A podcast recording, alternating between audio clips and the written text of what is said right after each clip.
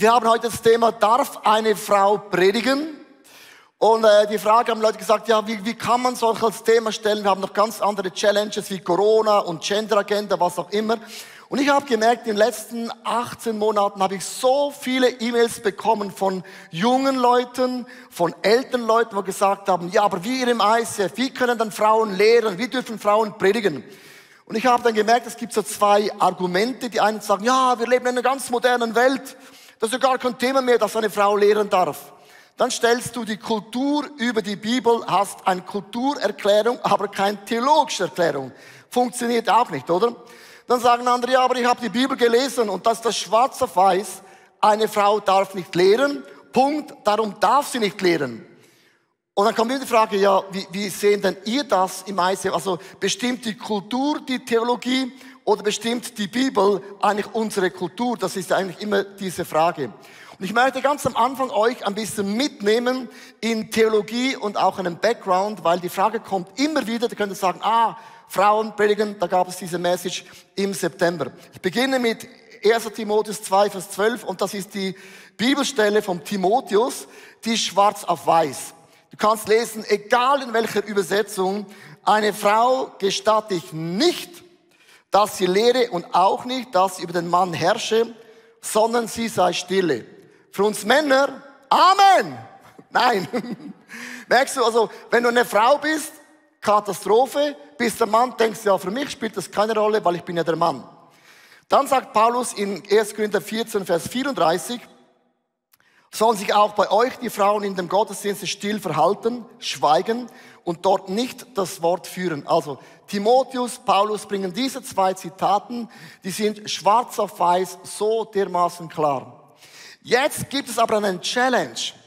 Denn zu Zeiten von Paulus im Neuen Testament, und ich habe eine Liste mitgebracht von Frauen, die haben gepredigt, die haben geleitet, die haben getauft und die haben auch Menschen zu Jünger und Jüngerinnen gemacht und ich habe es euch aufgelistet hier. Wir haben die Priscilla, wir haben die Lydia, die Nympha, die Chloe, die Dorcas, Eudia, Syntenche, die Phoebe, Maria, einfach auszusprechen, Tryphaena, Trypaposa, Persis und auch noch unsere Julia. Also wenn man das anschaut, sagt man, Paulus, irgendetwas geht da nicht auf. Jeder neutrale Schweizer merkt, auch wenn ich neutral bin, der geht nicht auf. Jetzt kann man sagen, okay, Paulus und Timotheus kamen, dann haben gesagt, Ladies, ihr habt einen guten Job gemacht, jetzt kommen wir, die Alpha-Tierli, wir brauchen euch nicht mehr. Also du merkst, wenn man das alles theologisch aneinander schaut, merkst du, irgendetwas widerspricht sich, es sei denn, es gibt eine kulturelle Erklärung. Ich habe einen Satz aufgeschrieben, unklare biblische Textstellen müssen wir im Lichte von eindeutigen Bibelstellen immer interpretieren.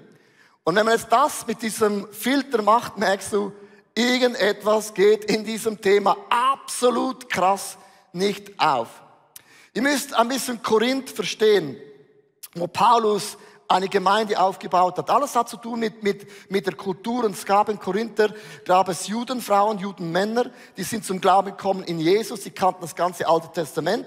Und es gab auch Korinther, die hatten von nichts eine Ahnung. Und ihre Kultur war gewesen in Korinth. Jede Frau hatte immer ein Kopftuch an. Das war einfach so. Keine Frau kam in eine öffentliche Veranstaltung, hat es nie gegeben. Eine Frau hatte keine Rechte. Wenn die gestorben war, bekam sie auch kein Erbe. Die Frau hatte bei den Korinthern überhaupt keinen Stellenwert. Und jetzt beginnt Paulus seine Church. Es kommen Frauen und Männer zum Glauben, wie auch bei uns. Es kommen Leute zum Glauben, die sind schon gläubig gewesen, die Chishona, Pfingstgemeinde, was auch immer, kommen hierin mit deiner Kultur. Und andere kommen hierin, die haben noch nie von Gott gehört und andere sind Muslims, oder? Und jetzt hast du ein mega bunter Fruchtsalat und versuchst irgendwie da drinnen eine, eine Linie zu fahren, dass Menschen, jetzt kommt das Wort, Jesus Christus radikal, leidenschaftlich erleben. Und der Paulus sagt, wir haben ein Problem, all diese kulturellen Prägungen, die ihr habt, ihr Juden habt und die Korinther haben, all das steht irgendwie im Wege, dass Leute aus lauter Tattoos oder Corona-Impfung die Botschaft gar nicht mehr hören. Wir müssen achten, dass Randthemen nicht uns hindert, dass die Botschaft von Jesus durchdrückt. Ich habe hier einen Professor an der Seite, oder?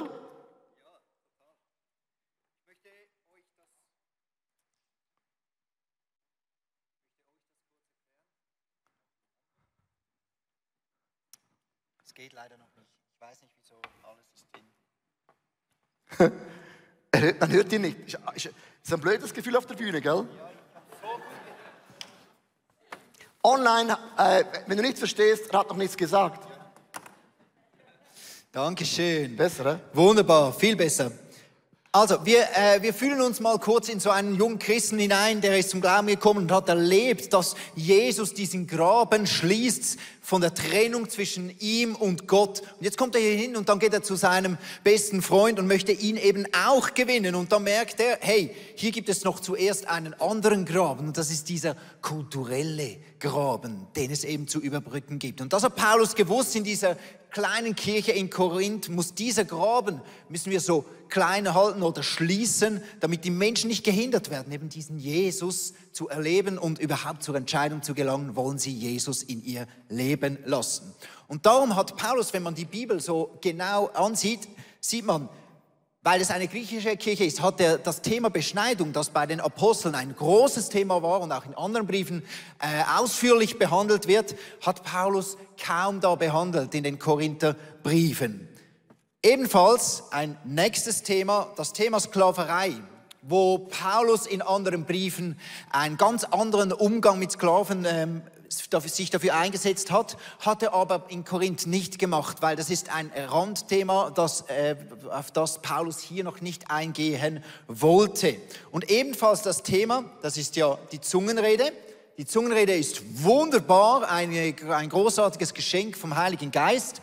Aber Paulus hat gesagt, die Zungenrede darf hier nicht eine kulturelle Grenze bilden. Das heißt, wenn Leute reinkommen in die Kirche und ihr alle sprecht in äh, Zunge, dann verstehen sie nichts mehr und es gibt es, es, es wirkt komisch auf die Leute und es hindert sie wieder daran, überhaupt sich damit zu beschäftigen, ist Jesus mein Retter. Und darum haben sie das Darum hat äh, der Paulus immer gesagt, ein Jude, ein Jude, ein Griechen, ein Griechen, ein Korinther, einen Korinther, ein Zürcher, einen Zürcher. Mhm. Mit anderen Worten, es gibt kulturelle Dinge, die muss man mega ernst nehmen, weil es sind so Randthemen, die sind mega wichtig, by the way. Sklaverei ist ein Monsterthema. Aber hat Paulus einfach liegen gelassen, gewusst, das Thema, wenn wir das auch noch aufgreifen, dann werden Leute reinkommen in Korinth, hören diese Themen und gehen dann auch wieder raus. Und das hat zu tun mit der Kultur, wo eigentlich Paulus drin gewesen ist. Vielen Dank, Professor. Und jetzt möchte ich euch ein Bild zeigen, äh, um einfach die Kultur zu erklären, wie waren die Leute in Korinth drin. Es gibt ein Bild von, von Arco Korinth, das ist das alte, der alte Tempel. Und wenn man diesen alten Tempel schaut, gab es eine Kultur, und zwar die Männer sind da hochgelaufen zu diesem Tempel am, am Hügel von Korinth. Ich war da auch schon da oben gewesen. Mega steiler Weg, da gab es noch keinen Skilift und so. Und er ging da hoch und hat die Götter angebetet und den Göttern auch Opfer dargebracht. Und als man dann den Göttern die Opfer dargebracht hatte, man war in der Worship, im Gottesdienst, in der Celebration war man zu Ende kam man am Schluss dann noch zu diesen Frauen, die waren kahl geschworen, das waren Prostituierte. Dann hatte man nach dem Gottesdienst Celebration noch Sex mit einer Frau. Das war völlig normal. Worship und dann noch Hoptebese, noch kurz eine Nummer, oder? Und Frauen mit kurzen Haaren waren immer Prostituierte. Das war für ein korinthischer Mann, wenn man Gott anbetete, normal Worship und dann gerade noch kurz in die Pfanne rein. Das war ihr Setting.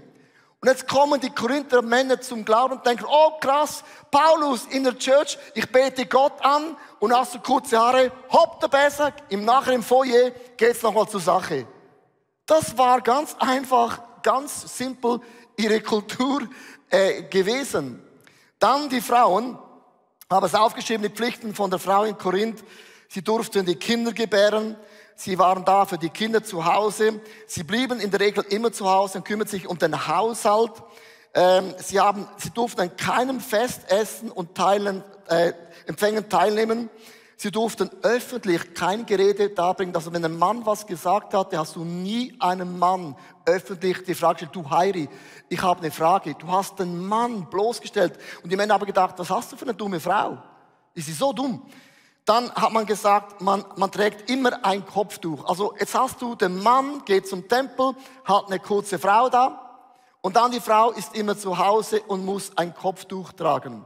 Ich habe ein Bild mitgebracht aus der Antike, dass man sieht, eine Frau mit dem Kopftuch heißt nicht, dass sie glücklich ist, aber sie hatte immer aus dem Haus ein Kopftuch an. Es gibt den Sculpius Gallus, das ist ein bekannter Soldat gewesen, der ließ sich von seiner Frau scheiden, weil die Frau mit einem unbedeckten Haartuch nach draußen ging. Jetzt denkst du, Lackbeck, was ist denn mit der Korinther los? Das war eine Botschaft gewesen, wenn eine Frau ohne Kopfdeckung rausgeht einkaufen, war das eine Botschaft, ich reiß mir einen Mann auf. Ich suche mir Blicke von Männern, die meine Schönheit bestätigen. Also das war eigentlich ein kulturelles Challenge gewesen und Paulus hat gesagt, hey Jungs und Mädels, wenn ihr in den Gottesdienst kommt, die paar Christen, die wir haben, Ihr dürft nicht den Mindset haben, ihr kommt hinein, ihr worshipt und dann ganz kurz noch eine Nummer und ihr Frau dürft nicht glauben, Kopf weg und die Leute sitzen da im Gottesdienst, die Korinther, und sind total plötzlich sexuell neutral. Paulus sagt, wenn es so wäre, Halleluja, praise the Lord, ist aber nicht der Fall. Weil Veränderung dauert nicht so schnell, oder? Veränderung ist immer ein ganz krasser Prozess. Ich möchte nochmals ganz kurz diese Auflistung euch zeigen. Und es gibt drei Punkte, wo man oft an Paulus Unrecht tut. Man sagt oft, der Paulus und das Evangelium sind frauenfeindlich. Das hört man immer wieder. Ist genau nicht der Fall. Wenn man diese Auflistung jetzt nimmt, die unteren drei Punkte, beim Festessen zum Beispiel, habe es gelb anmarkiert, beim Festessen war es so gewesen, Paulus sagt zum ersten Mal, bringt öffentlich eure Frauen mit in den Gottesdienst.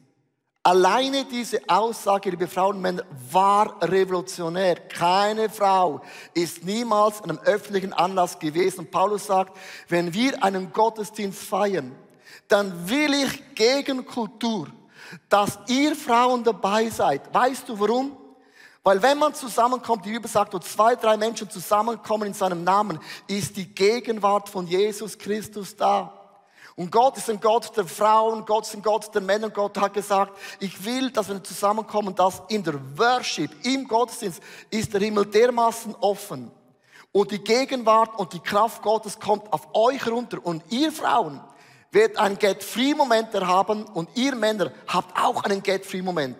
Also merkst du alleine, diese Aussage, du sitzt im Gottesdienst, war revolutionär, hat es noch nie gegeben in der Kultur der Korinther. Dann das zweite und er hat gesagt, du darfst keinen Anlass geben zum Reden, mit anderen Worten, wenn, wenn du im Gottesdienst jetzt drin sitzt als eine Frau, was noch nie gegeben hat, dann sei nicht so frei, dass du von hinten rufst, Heiri, ich habe den Punkt von Leo nicht verstanden. Das hat man in Korinth nicht gemacht. Und Paulus sagt, die Frauen Kommt mal runter, seid doch schlau. Ihr habt schon den Gottesdienst, ihr könnt zusammenkommen und stellt doch den Mann nicht bloß. Merkst du das? Völlig theologisch easy. In Vers 35 sagt Paulus, wollen Sie aber etwas lernen, so sollen Sie daheim Ihre Männer fragen. Es steht einer Frau schlecht an, in der Gemeindeversammlung zu reden, einfach den Mann was zu fragen. Wieder eine Kultur. Dann das Kopftuch hat bedeutet, dass du hast eine Botschaft. Du hast eine Botschaft. Ich werde noch auf das eingehen. Eine Frau hatte eine Botschaft im Gottesdienst. Und der Paulus hat gesagt, ich will nicht, dass eure Haare euch ablenken. Kurze Haare, Position, äh, keine Haare meine ich, kurze Haare hat bedeutet, du bist geschieden, du hast einen Ehebruch begangen, hat das bedeutet und lange Haare bedeutet noch etwas anderes. Paulus wollte mit dem einfach sagen, hey, ihr habt so viele Freiheiten und lasst uns einfach die Hauptsache, das Evangelium noch immer zur Hauptsache machen. Ich habe einen Punkt aufgeschrieben, Paulus evolutioniert das Frauendasein von Korinth in einer ganz gewaltigen Art und Weise. 1. Korinther 14, Vers 39, das achte Mal, was Paulus hier sagt. Also, ich liebe das, wenn ich sage zu meiner Frau, also, oder lass mal kurz zu, oder? Also, meine Brüder und Schwestern, strebt nach der Gabe, in Gottes Auftrag prophetisch zu sprechen und hindert keinen, weder Mann noch Frau, weder Frau noch Mann, weder Mann noch Frau daran, in unbekannten Sprachen zu sprechen. Paulus gibt den Frauen zum ersten Mal in ihrer Kultur das Recht, du hast was zu sagen, du darfst aufstehen, du darfst sprechen, Gott will ich brauchen, um eine Botschaft an Männer zu richten in Korinth was noch nie gegeben hat. Du merkst, wir sind total gemein mit Paulus. Wir nehmen einen Vers und denken, es ist ein Feind. Dabei sagt der Paulus, nee, ich habe den Frauen gechallenged, eine Bühne gegeben, like never before. Woher hat Paulus das gelernt? Joel hat es gelernt vom Supermeister, von Jesus, weil er ist ein Meister der Frauen, oder? Das ist wirklich so. Lass uns gemeinsam das Leben von Jesus ein bisschen betrachten. Schon ähm, in Johannes 4 lesen wir, wie Jesus einer Frau mit sehr viel Respekt begegnet, obwohl das kulturell nicht angebracht war, weil sie von einem anderen Volk war. Und dann lesen wir auch davon, dass viele Frauen grundsätzlich mit Jesus mitreisten. Und nicht nur das, sondern Jesus hat wirklich Freundschaft mit ihnen gelebt. Über Jahre hinweg äh, hat er diese Frauen gekannt und sie wurden zu Freundinnen. Jesus hat Frauen auch ganz gezielt geschützt. Sogar vor seinen Jüngern hat er sich eingesetzt für Frauen. Für die Frau zum Beispiel, die ihm die Füße wusch. Jesus hat ganz rituelle Tabus eigentlich durchbrochen. Eine Frau, die blutflüssig zu ihm kam, das war äh, unmöglich, dass Jesus äh, mit ihr etwas zu tun hatte. Sie hat ihn berührt, Jesus hat sie geheilt. Das war ein Riesentabu, aber Jesus hat dieses Tabu für diese Frau durchbrochen. Jetzt kommen wir zur Passionsgeschichte. Das ist nochmal ganz krass.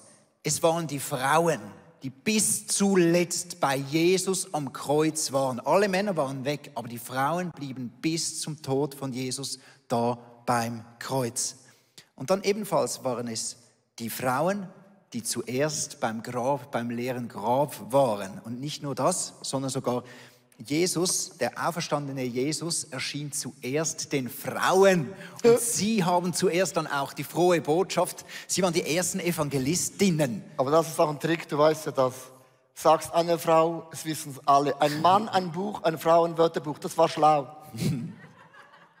also da war schlau. Das war schlau. Also der, der hat die Gunst der Frauen genutzt. Ist so. Und jetzt sehen wir aber auch, dass dieser, dieser Umgang auch von den Aposteln, noch in der Apostelgeschichte, es waren die Männer und die Frauen, die gemeinsam beteten und auf den Heiligen Geist warteten. Also diese Kultur hat er den Aposteln wirklich auch weitergegeben. Wow, come on. Lass uns äh, für das einen Applaus geben, weil es ist äh, Kirchengeschichte. Warum ist mir das Thema so wichtig? Weil wir brauchen theologische Argumente, um das zu erklären. Wenn du die Kultur von Korinth verstehst, was Paulus konfrontiert hatte, dann macht das plötzlich alles Sinn. Er hat gesagt, ich will nicht das Randthemen, die zwar wichtig sind, die wir lösen müssen. Wir müssen die Sklaverei lösen. Wir müssen die Beschneidung lösen. Wir müssen viele Dinge lösen, aber wir können nicht alles auf einmal lösen, weil wir wollen ja die Korinther gewinnen für Jesus. Es braucht eines nach dem anderen. Auch wenn du eine Church beginnst, du kannst nicht mit allem beginnen. Du beginnst mal mit etwas und dann kommt die Jugendchurch dazu und dann kommt Evergreens dazu. Man wächst dann ja auch da hinein, eigentlich in ein perfektes Setting. Und jetzt acht achtet mal in 1. Korinther 11, Vers 5. Jetzt geht Paulus in etwas hinein. Wenn du das kulturell verstehst, denkst du, ja, ich verstehe dich, Paulus. Trägt dagegen eine Frau keine Kopfbedeckung, wenn sie im Gottesdienst betet oder im Auftrag Gottes prophetisch redet. Das heißt, dann stehst du auf eine Frau und du lehrst und du verkündest. Prophetie ist immer die Sichtweise Gottes. Eine Predigt ist immer die Sichtweise Gottes. Aber Leute sagen, du hast keine Haare mehr, dann entehrst du deinen Ehemann. Das wäre genauso, als wenn sie kahl geschoren herumliefe. Paulus sagt, wenn du keine Haare hast und das nicht abdeckst, glauben Leute, ey, ey, ey, deine Frau, einfach, dass du weißt, ist eine Nutte. Die, die macht das. Und der Mann sagt, nee, nee, nee, das ist nicht so. Und sagt Paulus, lasst uns nicht einfach mit den Haarprachten euch irritieren. Dann geht er weiter in Vers 14 bis 15. Lehrt doch nicht schon die Natur, dass lange Haare für den Mann eine Schande ist.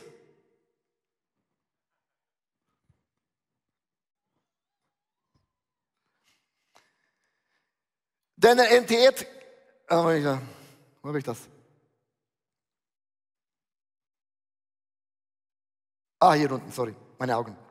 Ähm, Lehrt doch nicht schon die Natur, dass lange Haare für den Mann eine Schande ist, aber eine Ehre für die Frau. Das lange Haar ist ihr als Schleier gegeben. So, Schleier. Uh. Paulus sagt, geschorene Haare, Position. Kurze Haare, geschieden und Ehebruch. Lange Haare wie einen Engel. Und man liest das und denkt, okay, lang gefällt mir nicht in meiner Generation, sondern ich habe andere, gerne andere Farbe, andere Haare. Diesen Bibeltext, liebe Frauen und Männer, hat einen Haken. Weil es gab einen Mann, Ovid, der hat über die Haarstille geschrieben im Jahre 43 bis 17 nach Christus. Und er sagt, lange, blonde, lockige Haare sind für die Männer erotisch. Merkst du, Haare waren ein Riesenproblem in Korinth, nicht die Tattoos, nicht der Coronavirus, nicht 3G, 2G, 1G, 5G, ich bin gläubig, getauft und gecoacht. 3G ist gar nichts, das haben alle. 5G ist. So, Paulus sagt in Korinth, wir haben ein Durcheinander mit den Haaren. Geschorene Haare, Prostitution. Kurze Haare, Ehebruch, versagt, auch nicht gut. Lange Haare, erotisch. Und eigentlich, eigentlich egal, was für ein Haarstil du hast in Korinth, die Männer können sich nicht mehr konzentrieren, weil Frauen hatten nie was zu sagen. Jetzt sagt der Paulus, komm, lasst uns einen Kompromiss finden. Wenn wir so ein Deckel drauf tun, so, dann lenkt es dich nicht ab. Und das bedeutet, wenn du ein Kopftuch trägst, ist deine Geschichte, die du erlebt hast, nicht mehr relevant. Es gibt auch heute Leute, du hast einen krassen Background und sitzt hier drin. Es kann sein, du bist geschieden, hast Ehebruch begangen, sitzt hier drin und Menschen wissen das. Und es kann sein, dass du hier drin bist und bist mega schön und mega erotisch. Und dann gibt Gott dir eine Botschaft, eine Prophezeiung und du stehst auf ohne Kopftuch, wissen Leute, ja, was hast du mir schon zu sagen? Hä? Bring mal zuerst, Baby, dein Leben in Ordnung. Ah, du bist schon zehn Jahre gläubig, bist geschieden. Löse einmal überhaupt dein Get-Free-Punkt. Komm mal aber mit deiner Prophezeiung. Und du, by the way, Babys, du bist so erotisch, sag mir doch nicht, dass all das ist bewusst nicht ohne Konzept. Und Paulus sagt, Jungs und Mädels, ist eine absolut scheiß Diskussion. Weil alles, was ich will, dass ihr die Botschaft Gottes hört und nicht abgelenkt seid. Versteht ihr? Macht doch total Sinn. Ich möchte auch sagen, du hast als eine Frau eine Botschaft.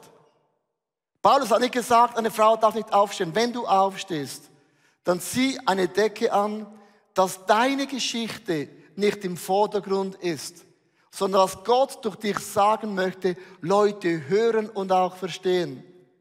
Hast du gewusst, wir hatten ja gefeiert vor zwei Wochen 25 Jahre ICF. Wir haben Gemeinden gegründet, weil eine Frau war eingeladen, um zu predigen auf unserer ICF-Bühne und diese Frau hatte eine Prophezeiung und aufgrund von dieser Prophezeiung haben wir angefangen, Gemeinden zu gründen. Ich kann das sagen, die Frauen waren in der Geschichte von ICF fast immer prophetisch die Person, die Gott gebraucht hatte, um uns zu vergrößern, um das Evangelium nach vorne zu bringen. Fast immer.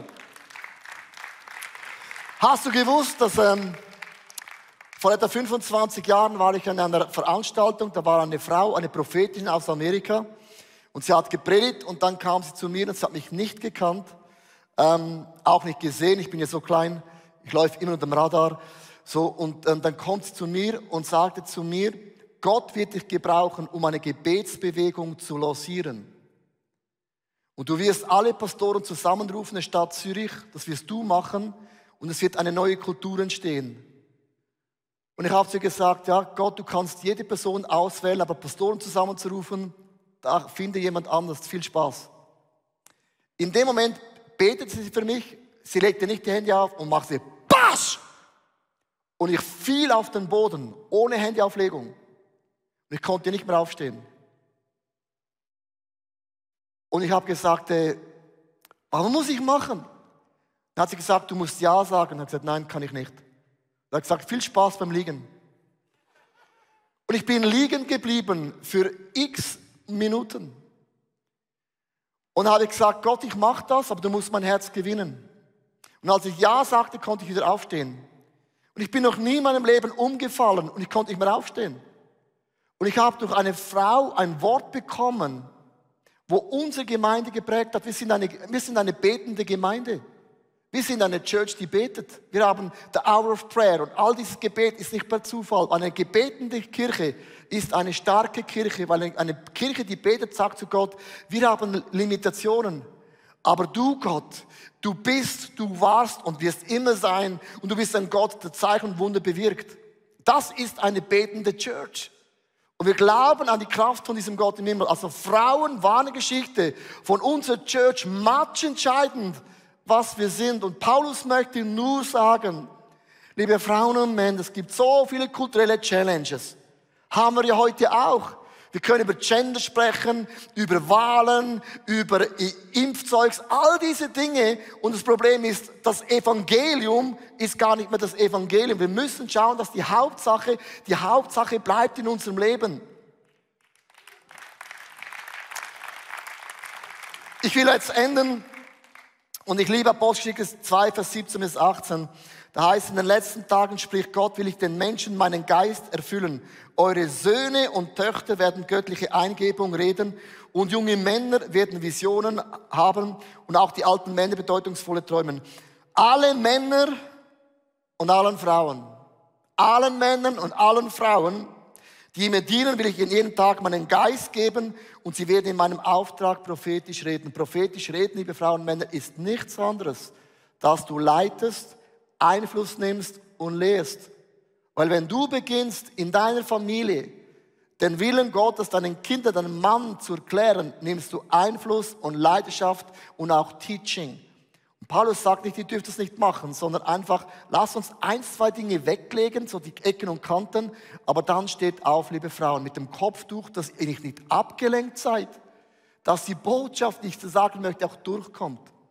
Ich ende mit dem letzten Bibelvers in äh, Apostelgeschichte 21, Vers 9. Die vier Töchter von Philippus waren bisher unverheiratet geblieben und hatten die Gabe, in Gottes Auftrag prophetisch zu reden.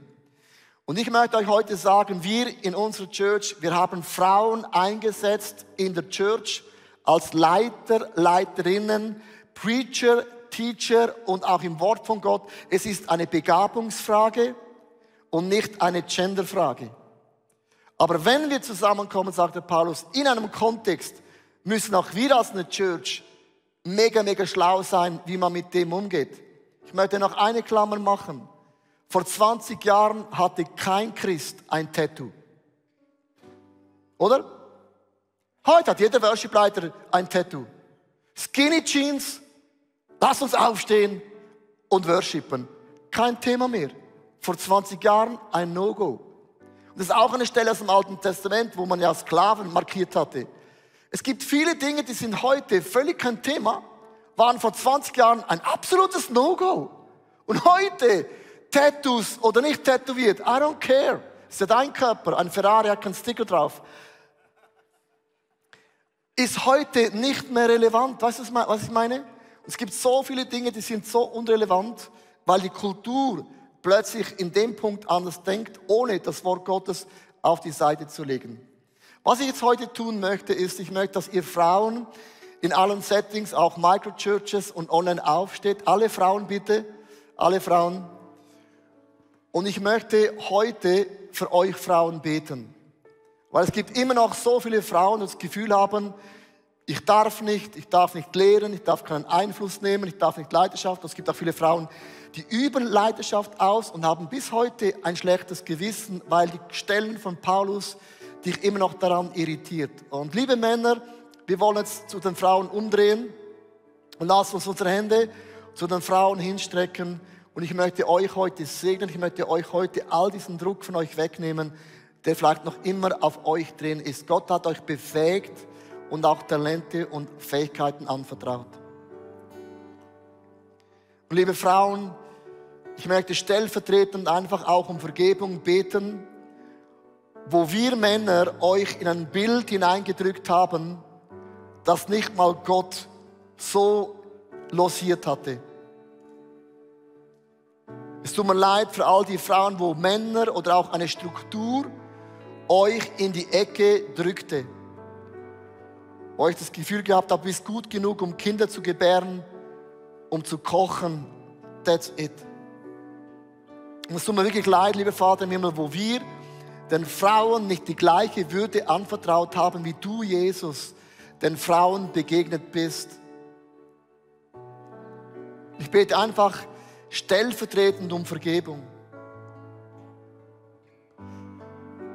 Was auch immer der Grund gewesen ist, dass wir so gemacht haben, entschuldigt nicht unser Verhalten.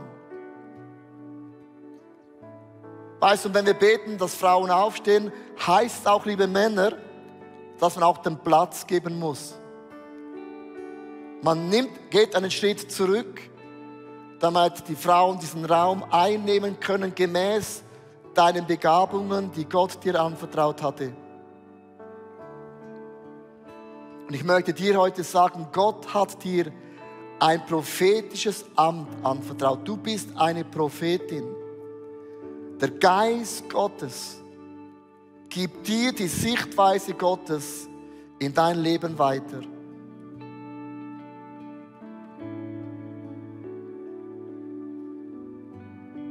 Ich nehme diese Scham von dir. Ich nehme dieses Kleinhalten von dir. Du bist gleichwertig und gleich geliebt. Es tut mir auch leid, da wo Frauen weniger Gehalt bekommen für die gleiche Leistung.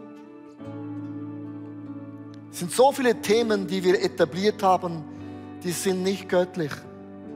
So hat Gott und ist Gott den Frauen nicht begegnet. Wir sind ein Team.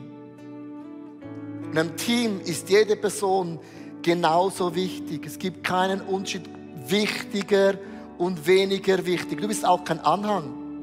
Du bist kein Anhang. Du bist nicht toleriert, sondern du bist gewollt.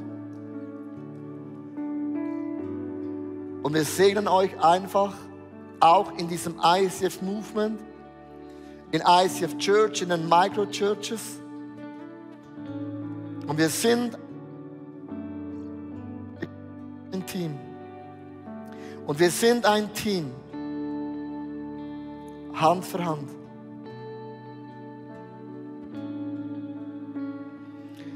Jetzt lade ich ein, alle Männer aufzustehen in den Location Settings. Alle zusammen, noch den Rest.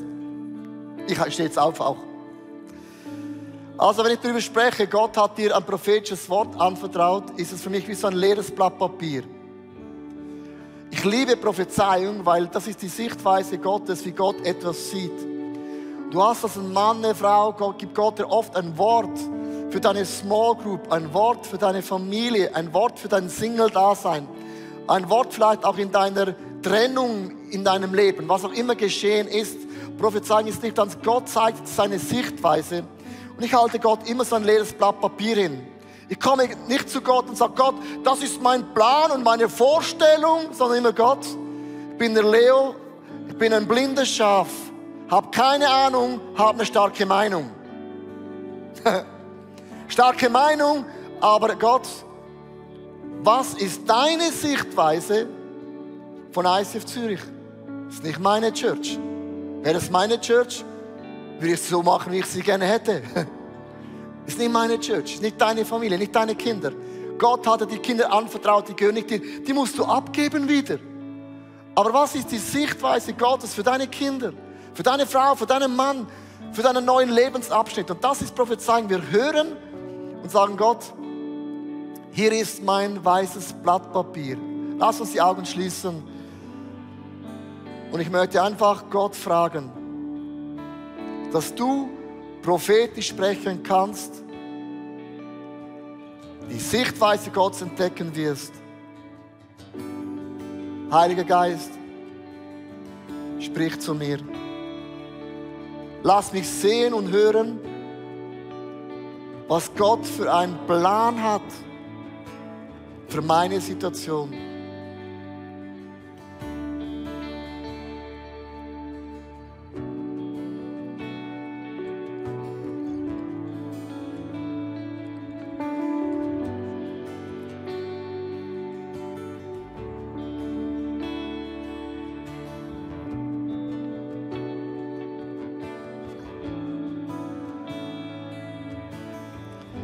Weißt du, wieso wir das immer wieder machen, zum Moment ruhig werden? Wir sind eine betende Gemeinde.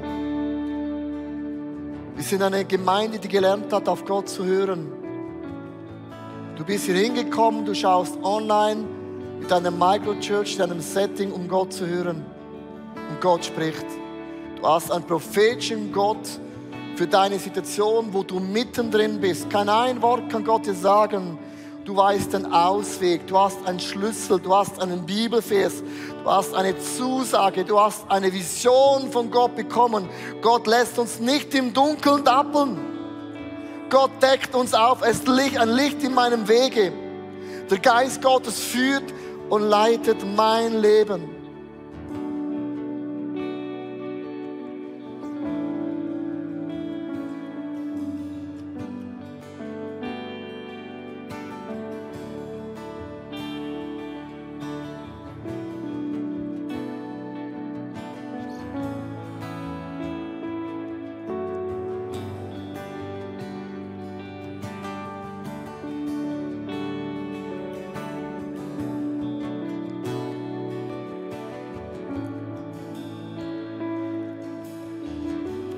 Möchte dir sagen, wir sind ein Team, ICF Zürich. Wir glauben an, an die Teamleiterschaft. Wir sind ein Team. Niemand tut etwas alleine. Ich und meine Frau, wir sind ein Dream Team. Dream Team Bigger. Das ist unser Name. Wir sind ein Dream Team Bigger. Dream Team Bigger. Meine Frau ist anders als ich. Und ich bin anders als sie. Wir sind eine Ergänzung. Dream Team Bigger. Meine Familie, we are a Dream Team Bigger. Wir sind ein Dream Team. ICF Zürich Church, wir sind eine Dream Church. Wir tun das Evangelium zusammen, gleichwertig, gleich kraftvoll. Meine Small Group, wir sind Dream Small Group Bigger. Ich möchte einfach sagen, wir sind immer in einer Ergänzung mittendrin. was auch immer Gott dir gesprochen hat, nimm das, schreib es auf in dein Smartphone, vergiss es nicht, weil wenn Gott dir ein prophetisches Wort gibt, wird dieser Gott im auch schauen, dass sich das in deinem Leben erfüllen wird. Hey, schön warst du heute dabei. Unsere Kirche ist nicht auf den Spenden von ein paar wenigen Menschen aufgebaut, sondern auf der Großzügigkeit von vielen. Und wenn du mit dabei sein möchtest und uns finanziell unterstützen, dann bedanke ich mich von ganzem Herzen. Vielen Dank auch für deine Gebete. Ich hoffe, die Predigt hat dir mega geholfen. Vielleicht denkst du, ich kenne genau eine Person in einer ähnlichen Situation. Dann schick doch den Link weiter. Es ist so einfach und so simpel. Es kann zu einem großen Segen für viele, viele Menschen werden. Hast du nicht das Abonnement abonniert vom Kanal, dann mach das doch mal, weil du bekommst alle Good News, was kommt. Und ich freue mich, dich wieder zu sehen. Bis bald und tschüss.